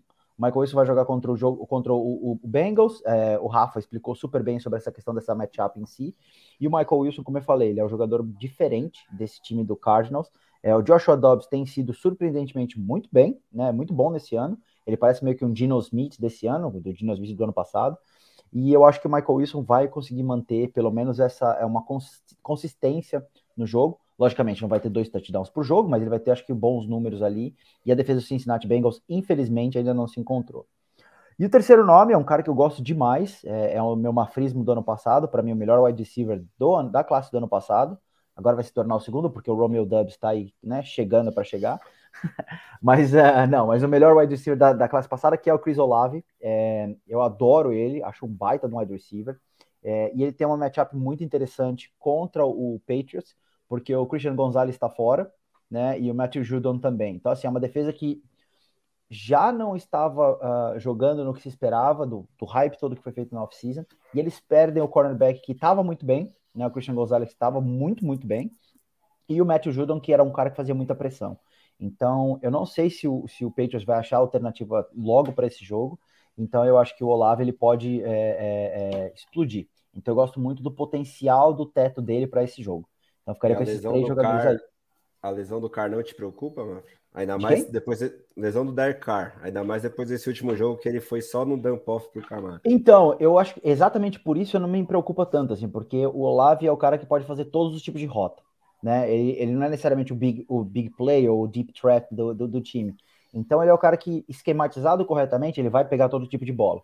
Então ele pode ser exatamente esse melhor amigo do Derek Carr, talvez limitado, para poder receber um número de. Vai ter um número de recepções muito alto. Então, principalmente em PPR, eu acho um excelente nome para essa rodada. Boa. Agora, meus três nomes interessantes, né? Que valem a aposta, pelo menos. Começar pelo Zay Flowers, queridinho aqui da dupla do, do andar superior aqui da live, é, que começou voando na semana 1, né? Target share acima de 40%. O restante das semanas foram ok, mas não é, impressionantes, mas eu acho que é, o calendário influenciou um pouquinho nisso e agora ele vai se abrir, né? Porque essa defesa dos Steelers, a secundária em específico, está cedendo bastante ponto. E o Flowers mostrou que tanto é capaz de fazer as jogadas, as rotas designadas mais curtas, quanto big plays, como foi o caso do último jogo, que foi o que basicamente salvou a pontuação dele para o Fantasy, uma recepção de mais de 40 jardas. É um recebedor que vem se mostrando cada vez mais completo com o OBJ aí, vai, não vai, em termos físicos, não tem. Não vai, não Bateman, vai. É, não vai. exato. E o Bateman acompanhando também, um, um mais jovem, um também mais. Também não vai. É, o Flowers já. Infelizmente já, não vai. Ah, com certeza. E aí o Flowers já tomou de assalto aí esse corpo de recebedores, não tem muitas dúvidas que ele é o wide receiver 1 dos Ravens. Claro que a gente tem que respeitar o Mark Andrews, né? Que desde que voltou é, já retomou o seu protagonismo, principalmente na red zone, o que tira um pouquinho de upside de touchdowns do Flowers, mas principalmente ligas PPR, acho que é uma bela oportunidade de bounce back aí para o calouro. Tirando ele, temos Zach Ertz como Tyrene, né? Ele é, no mínimo, um streamer bem legal na posição, que é muito pouco confiável para o Fantasy historicamente. Esse ano parece que é ainda mais. Triste. Mas é, ele é, hoje, mesmo não figurando nas cabeças aí dos rankings, aquele que tem a maior target share da posição, né?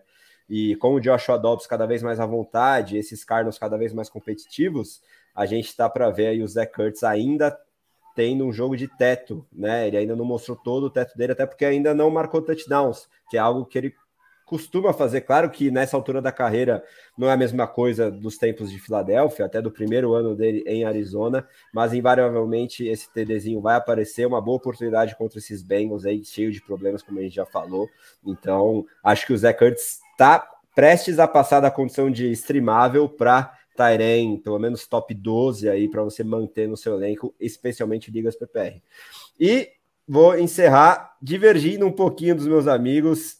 Talvez seja teimosia minha, mas eu acho que a gente tem que considerar o fator físico do Christian Watson lá no corpo de recebedores dos Packers. Por mais que eu tenha que reconhecer que o Romeo Dobbs está queimando minha língua, de fato, ele é um cara com muita química com o Jordan Love e talvez salvando uma completion rate que poderia ser ainda menor se o Dobbs não estivesse em campo. Eu acho que o Christian Watson tem um teto maior e ele pode mostrar isso nessa segunda-feira já contra os Raiders. É um cara de um atleticismo impressionante. Eu gosto de comparar ele com o DK Metcalf. E é, se ele é mais volátil também para essa característica, meio que uma big play faz ou não faz a semana dele, eu acho que é uma boa oportunidade sendo finalmente liberado. Eu espero que essa tendência, ele ainda está tendo limitado, mas acho que até segunda vai ficar 100%. No mínimo, 70% dos snaps ele deve jogar, pelo menos para essa semana 5, no flex que o wide receiver 2, eu gosto do Christian Watson, e a minha aposta é que no longo prazo ele ainda passe aí na hierarquia o Romeo Dobbs entre os recebedores dos Packers. Dito isso, vamos para o nosso último tópico, Mafra, também para o seu direito de resposta, que eu sei que você já fechou a cara que eu falei mal do Dobbs aqui. Não, não, não, não, não, Cada um tem direito à sua opinião. Você não falou mal dele, você falou bem do Christian Watson, que é justíssimo também. Christian ah, Watson tem tudo, tem, tem todas as ferramentas para se tornar o wide receiver 1. É, eu continuo batendo na tecla da questão do Dobbs exatamente por essa questão da possession receiver, por ser o cara que vai ser né, o melhor amigo do quarterback. É, mas com certeza, eu acho que o racional para o Christian Watson tá, tá, tá mais do que justo. Boa. Então vamos para o nosso último tópico, que são as batatas quentes, os jogadores que a gente quer ficar longe nessa rodada de número 5. E você tem é, três nomes barra grupos bastante específicos para falar, né, mano? Nossa, não, eu, eu fico longe de, do Giants como um todo. Quero distância de qualquer tipo de jogador que esteja vestindo a camisa do New York Giants nesse exato momento. Nem Darren Waller, eu estou muito parceiro do Jones nesse caso, de ficar longe do Waller, porque ninguém produz ali. Com aquela offensive line também é difícil qualquer um produzir. Então eu estou completamente out, escale por, conta, por sua conta e risco. É, não venham nos cobrar aqui depois. É, o outro grupo também que eu estou muito fora é o grupo do, do Bears. Um, eu gosto bastante, como eu falei, do Roshan Johnson, e eu acho que ele realmente pode ser, é, com alguma estabilidade, uh, uh, um difference maker desse time. Eu gosto do Justin Fields na questão de, de potencial de produção dele, é, apesar de, como jogador em si, ele não, não ser um cara né, polido, um cara pronto. Uh, mas eu ficaria longe desses caras, principalmente para essa rodada, eu não escalaria nenhum deles. Uh, acho a defesa do, do, do Commanders uma defesa chata de se jogar contra, tem bons nomes e, e claramente o Bears não está preparado para bater de frente aí, né? É, e Leonardo falando aqui que as ações do Mafrismo estão em alta. É, mas eu erro muito também, então não, não vamos não vamos aqui achar que né, o mafrismo é um, é, um, é um modelo de vida, é um modelo de jogar fantasy, não é necessariamente só minhas escolhas estarem certas ou erradas, porque errar a gente erra pra caramba também. E por último, o grupo do Denver também, muita gente falando do Jalil McLaughlin, uh, McLaughlin, McLaughlin, McLaughlin, é, exato. É, Mac enfim, risadinha. É, exato. o Jalil, Jalil Mac risadinha. É, eu peguei ele em algumas ligas, inclusive, até dei bid alta para pegá-lo. Eu gosto do perfil dele, ele foi undrafted e depois eu fui até ver uns vídeos dele de, de, de na época de antes do draft para ver quem era esse cara, para ver se tinha alguma coisa ali. Ele é realmente, é legal, viu? É, o perfil dele é bem interessante. Ele teve acho que 12 mil jardas, se eu não me engano, no college, o que é um absurdo, é um número completamente fora da curva. É, mas, nesse exato momento, ele ainda não é o titular absoluto do time. Então eu peguei muito mais para teste do que qualquer outra coisa. É, e não confio em nenhum jogador do Broncos para essa semana especificamente.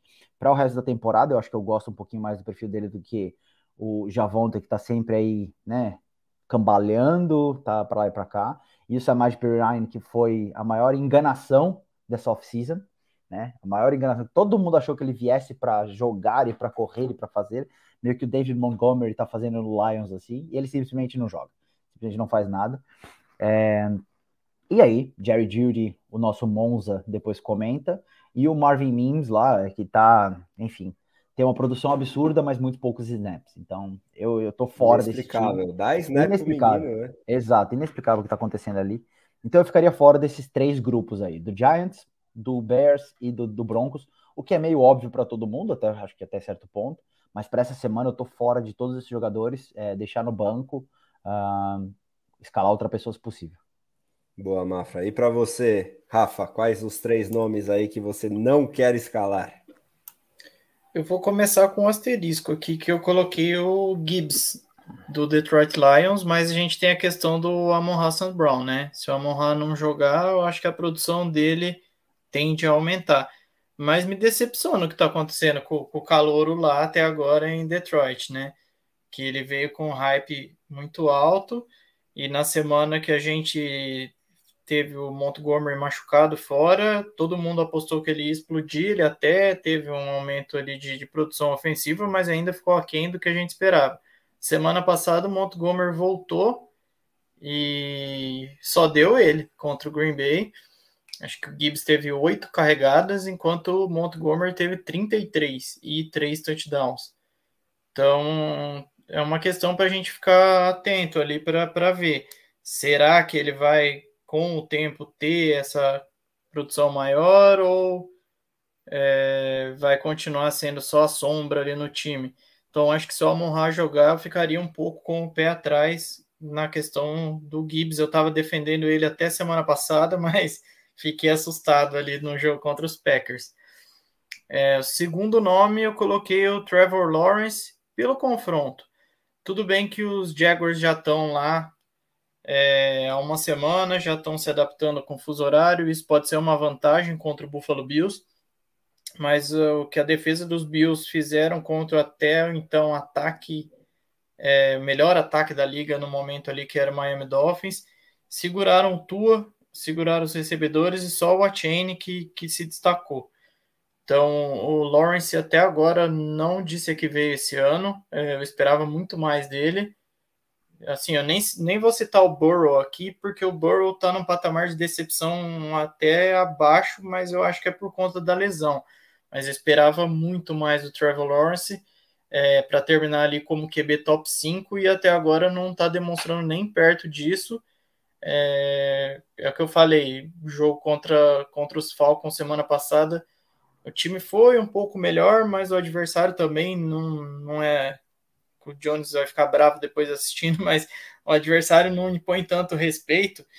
É, mas mesmo assim me deu um pouco de sono ali em determinados momentos, uma atuação é, meio cadenciada dele, eu não sei, eu não, eu não tô gostando do que eu tô vendo até agora. Eu espero que ele melhore, porque eu draftei ele em algumas ligas, mas por hora e ainda mais contra essa defesa, eu, eu sugiro correr dele.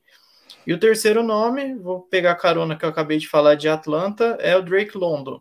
O London anotou touchdown na, na semana passada em Londres, piadinhas à parte, mas se não fosse touchdown ele não teria feito nada. Foram três recepções para 20 e poucas jardas e vai ficar vivendo de touchdown. Então, se ele não anotar touchdown, ele vai ter uma pontuação irrisória.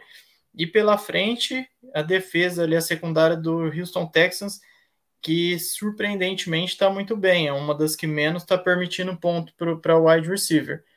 Então, se contra defesas que estão permitindo pontos ele não está indo bem, ele está dependendo de touchdown, o time, o ataque inteiro, como um todo, né, o ataque aéreo, ele, Pitts, enfim, então eu não, não aconselharia o London, não. O André que, que pegou ele de mim ali, que, que segure a onda. Você não, é, você não fala assim do meu Londinho, porque eu preciso dele em algumas ligas, tá? Então, por favor, por favor, estar errado nesse ponto. Tomara, eu sempre tô errado, né? O que eu falo acontece ao contrário. E é, não, mas... incrível, incrível. Torcemos para é... o teu erro. É, então, mas eu não, não sei. Eu, assim, até agora Sim. Mas não, a gente sabe da capacidade dele, ele é muito bom. Ele é muito bom mesmo. Tanto que eu estava apostando nele no time, eu troquei com o André porque achei que foi, foi bom para mim, mas é, não me agrada as chamadas ofensivas, não me agrada o quarterback. Então, prefiro esperar é. um pouco. Pouparia e ali de Drake. Quero London. ver falar isso na cara do Jones. Quero ver falar Fala. isso na cara do Jones. tá falando isso porque ele não está aqui. Semana que vem vai ter direito de resposta. Mas minha ideia com o London é, é, muito mais médio e longo prazo, porque eu acho que é praticamente inevitável para ter um mini hot take que o Taylor Heineken assuma essa titularidade cedo ou tarde, porque o Desmond Reader, esquema de Arthur Smith à parte, é, individualmente ele está com métricas bem questionáveis, preocupantes e um desempenho técnico que acho que só piora porque a confiança vai indo embora junto, né? E... Eu achei que o Heineken já assumiria na, na rodada passada, é, pelo menos um pouco ali. O Belichick já foi um pouco mais ousado e já colocou o Zape para jogar no lugar do Mac Jones, que teve uma atuação estilo do Desmond Reader, muito Exato. aquém, muito ruim. Então eu tô com você também, eu acho que ele vai cair cedo ou tarde. E o Heineken mostrou coisas boas em, em Washington, né? Sim. Então o London tende a crescer. Principalmente Sim. o Heineken tinha muita jogada explosiva, jogada mais longa. E aí sim, mas eu acho que no momento é, ele lançou umas interceptações bizarras ali, o Reader, acho que vai continuar abaixo mais essa semana. E já tem um histórico recente do Arthur Smith tendo feito a mudança de Mariota para Reader ano passado. Ok, que demorou um pouquinho, mas. Demorou um enfim. pocão, né? mas com a divisão em aberto completamente, acho que dessa vez vai demorar menos. Enfim, vamos ver se isso faz principalmente o London. O Pitts eu já não sei, não, não, é o mesmo patamar de talento, na minha opinião, do que o London, mas que o London tende a se beneficiar bem mais de um volume minimamente maior, porque a eficiência, principalmente na red zone, né, em marcar esses touchdowns difíceis, Sim. porque o passe nunca vem muito polido, o cara é muito, muito diferente. Mesmo. Não, ele é Agora, muito bom. Mas, coitado, não ajudam, né? Exatamente.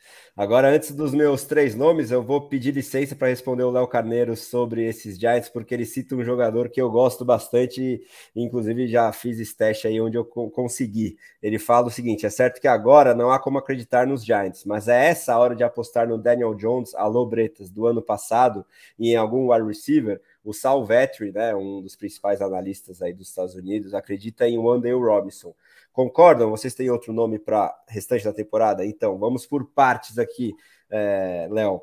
Primeiro, Daniel Jones do ano passado, eu acho muito difícil voltar, porque ano passado, além do rushing floor, né, da capacidade com as pernas que fazia ele bem no fantasy, ele teve muito poucos turnovers, porque o time como todo jogava bem e dava a, a chance dele cuidar melhor da bola e não precisar arriscar. Agora, tanto pelo desempenho individual dele quanto geral, tá uma completa bagunça em Nova York. Então, acho que o Daniel Jones em si, infelizmente, não vai voltar a ser o de 2022, porque vai continuar cometendo turnovers, não vai ter game scripts favoráveis, também para poder correr mais com a bola, né?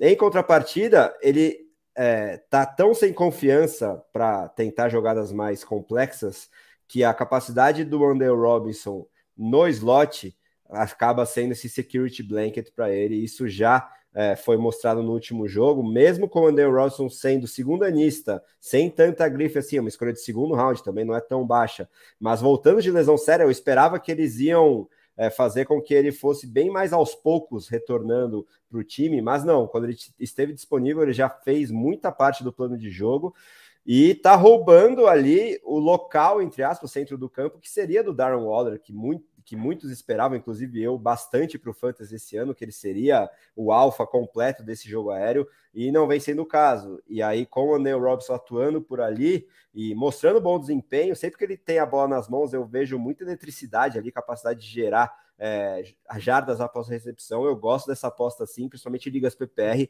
Não vejo um teto tão alto, porque o ataque em si não vai produzir muitos pontos e não é muita característica dele marcar touchdowns em profusão ou fazer big plays, mas em ligas PPR ele pode ser um flex bem confiável ali, fazer seus 7 a 12 pontos por rodada. Então eu gosto sim do Andrew Robson e ele é disparado a essa altura, pelo menos, o meu principal candidato a, a único, talvez, protagonista desse corpo de recebedores aí dos Giants. Aí, antes de eu falar meus três nomes que eu estou evitando, vou perguntar é, para o Mafra sobre essa dúvida do Borlini aí. Vocês acham que o Trevor Lawrence renderia melhor em outro time? Esse Doug Peterson, que parecia ser a esperança de 2022, ainda não apareceu também nesse ano, né, Mafra? Ah, cara, o problema, o problema não é o Trevor Lawrence do time, não é, a, não é a evolução dele. A evolução dele é clara com o Doug Peterson, ou seja, né, o que ele apresentou com o Urban Meyer era nulo, e o Doug Peterson tornou ele um quarterback da NFL. O problema ali está sendo a linha ofensiva, que não está não tá sendo uh, seguro o suficiente para o Lawrence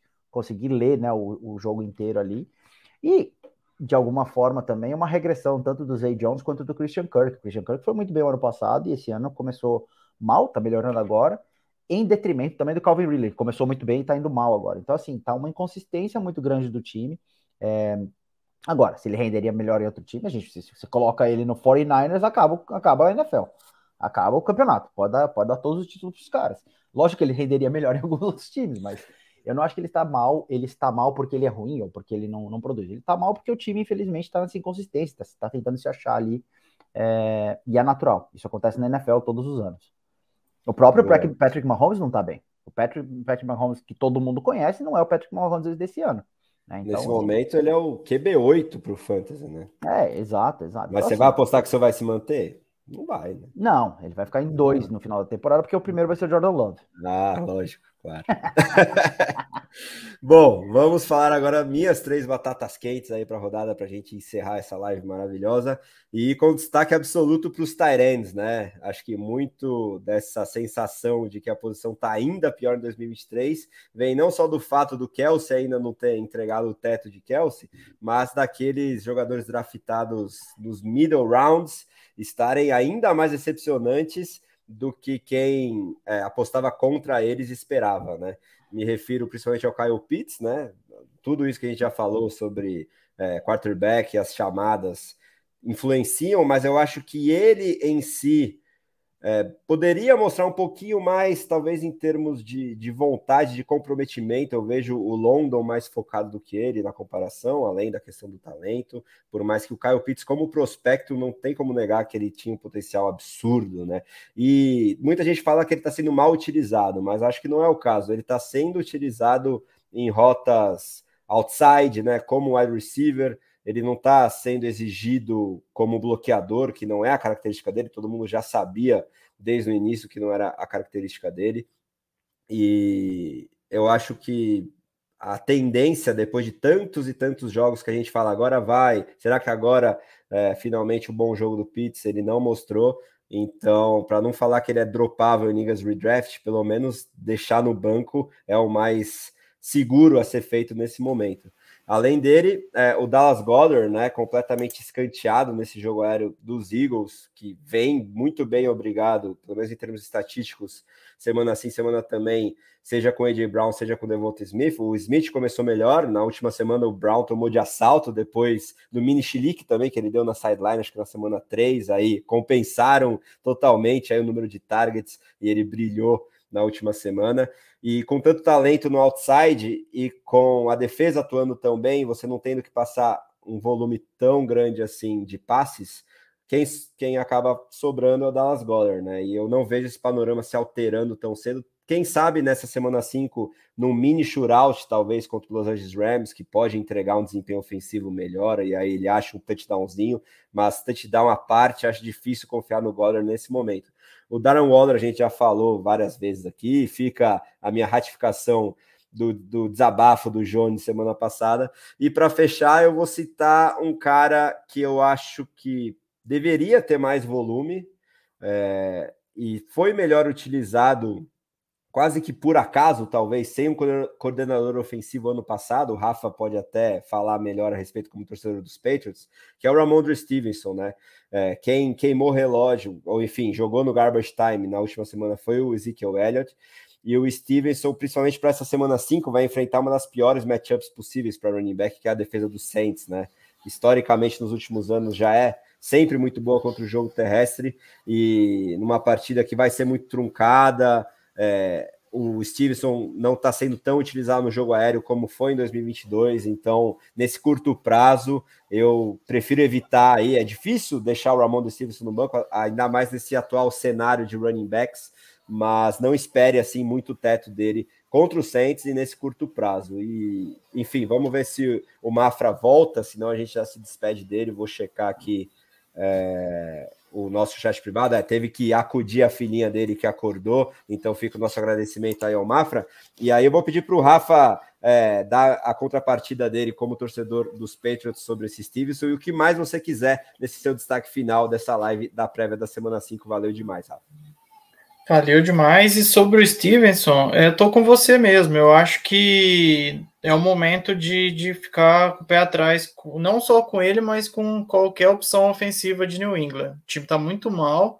É, a gente falou aqui agora há pouco do, do, Desmond Reader, né? E vale a mesma coisa para o Mac Jones. Se ele não ficar esperto, ele vai perder a posição. Tanto que no jogo passado que foi no terceiro, quarto, ele já foi, já saiu do time e o reserva assumiu. E ano passado eu falei isso algumas vezes. Melhor momento dos Patriots foi quando o Mac Jones estava machucado. Então, não que o Zape seja um excelente quarterback, mas se apresentou um pouco melhor, na minha opinião. Então, eu ficaria com o pé atrás qualquer jogador do ataque de New England. E tem a questão do, do Ezekiel Elliott também, né? Mesmo já sendo mais veterano, ele chegou para tomar um pouco dos snaps ali e terminou o jogo contra Dallas como titular, entre aspas, né? Então, pode ser que, que vá roubando um espacinho aos poucos ali. Eu não confiaria nele, não. É. E para encerrar, agradecer de novo a participação, agradecer todo mundo que estava com a gente aqui. É, Vou só pedir que... para você responder a última pergunta que chegou aqui, ah, que não tá, pode, então inclusive, lá. ser respondida por mim, Rafa, porque o Léo ah. Carneiro me enfrenta numa liga e está querendo saber o seguinte: Brandon Cooks, Chuba Herbert ou Darius Layton? É bem profundo essa liga, ele quer uma vaga de flex. O que, que você acha aí que ele deve escalar? Olha, Slayton, por tudo que a gente já falou aqui de. Eu já descartaria. Então é. ficaria entre o Brandon Cooks e o, o Huber mas eu iria de Huber, porque o Brandon Cooks vai enfrentar o São Francisco 49ers. Eu acho que São Francisco é bem favorito nesse jogo. Eu ainda não vi o ataque engrenando, o ataque de Dallas engrenar nessa temporada como eu esperava. Então eu iria com o Huber, é, principalmente porque o jogo passado do Miles Sanders não foi um jogo tão Ele bom. Ele tá bem baleado também, né? ainda Exato. Limitado. Então, pode ser que o Huber tenha um pouco mais de espaço ali. O jogo também não é tão simples contra Detroit, né? É, se eu não estou enganado, é isso, isso mesmo? Isso. Uhum. Mas eu acho que é a opção mais confiável aí dessas três. Então, ficaria com ele. Boa, então deixa seu salve final aí para a galera, incluindo o Borlini, todo mundo que esteve aqui com a gente no chat. Agradecemos demais a audiência e a Rafael Barbosa com o seu salve final. É isso, agradecer mais uma vez estar aqui, mandar um abraço aí para o Mafra que teve que sair às pressas, um abraço para o Jones, que semana que vem vai ter o direito de resposta que eu falei mal do, do Atlanta Falcons dele. Um abraço para você que me venceu essa semana também. aí finalmente saiu, saiu a nossa troca essa semana. Mas é agradecer a todo mundo que participou, todo mundo que mandou perguntas. Sempre legal estar aqui batendo um papo com vocês e bora para essa semana 5 aí que já já tem jogo. Um abraço para todo mundo, boa noite. Vamos que vamos. Secar os verdinhos, né, Rafa? E assistir NFL com mais uma procissão Exatamente. do Chicago Bears. Rumo ao 018 e ao 017, né? E a Caleb Williams, se Deus quiser. Dito isso, agradeço muito aí a quem nos ouviu ao vivo ou no futuro. Semana que vem tem mais. Um grande abraço e até a próxima.